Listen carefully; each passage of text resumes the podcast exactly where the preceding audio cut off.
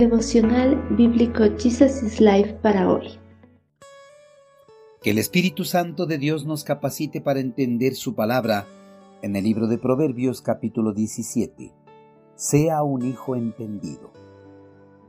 Es más efectivo un solo regaño al que tiene entendimiento que cien latigazos en la espalda del necio. Los padres de un necio sufren, no hay alegría para el padre de un rebelde.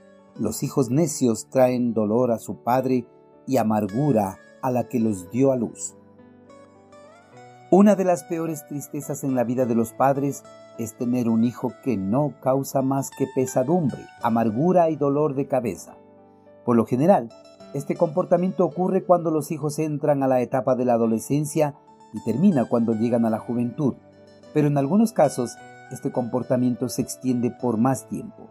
En esta etapa, cualquier consejo o reprensión no es bien recibida.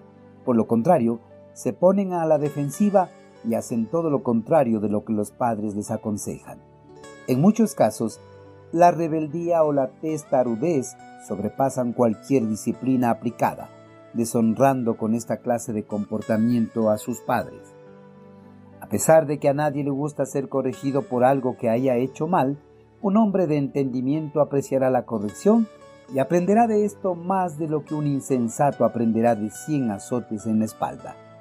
Normalmente, las personas sensibles no necesitan formas duras de disciplina, pues un ligero reproche le basta para hacerle cambiar su conducta equivocada.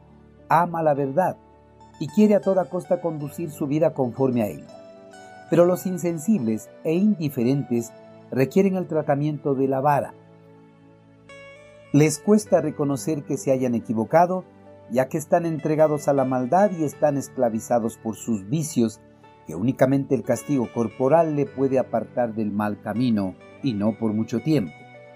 Los padres al ver que sus hijos se han apartado del buen camino y andan por malos pasos con malas compañías, sufren y no tienen ninguna alegría. Sus corazones constantemente se encuentran angustiados al pensar que sus hijos en cualquier momento se puedan meter en problemas muy graves de los cuales no puedan salir bien librados. Esta es una dura realidad que sufren muchos padres cuando sus hijos se rebelan contra la autoridad que Dios les ha dado.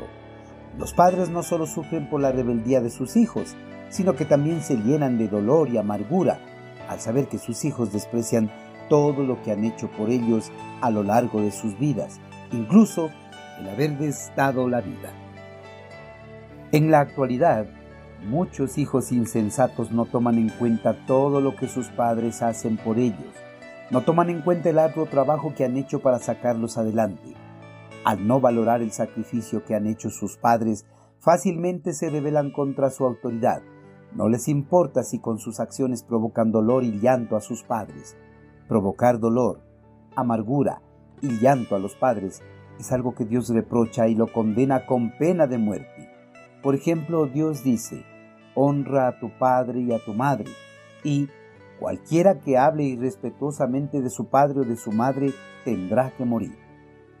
Si esta condena de muerte es sólo por hablar irrespetuosamente a los padres, mucho mayor será la condena que Dios dará a los hijos insensatos que con su rebeldía provoquen dolor y llanto a sus padres. Queridos hermanos, ¿qué necesitamos para llevar una vida de obediencia a nuestro Padre Celestial? ¿Somos entendidos o necios? Si somos entendidos, un pequeño jalón de orejas nos bastará para empezar a vivir bajo la voluntad del Señor, cumpliendo y obedeciendo su bendita palabra.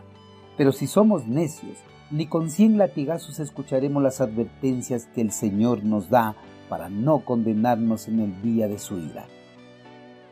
Hermanos, cuando nosotros no vivimos en conformidad a la voluntad de nuestro amado Padre Celestial, le causamos dolor y amargura, tal como los hijos terrenales causan dolor y amargura a sus padres terrenales cuando no atienden a sus consejos.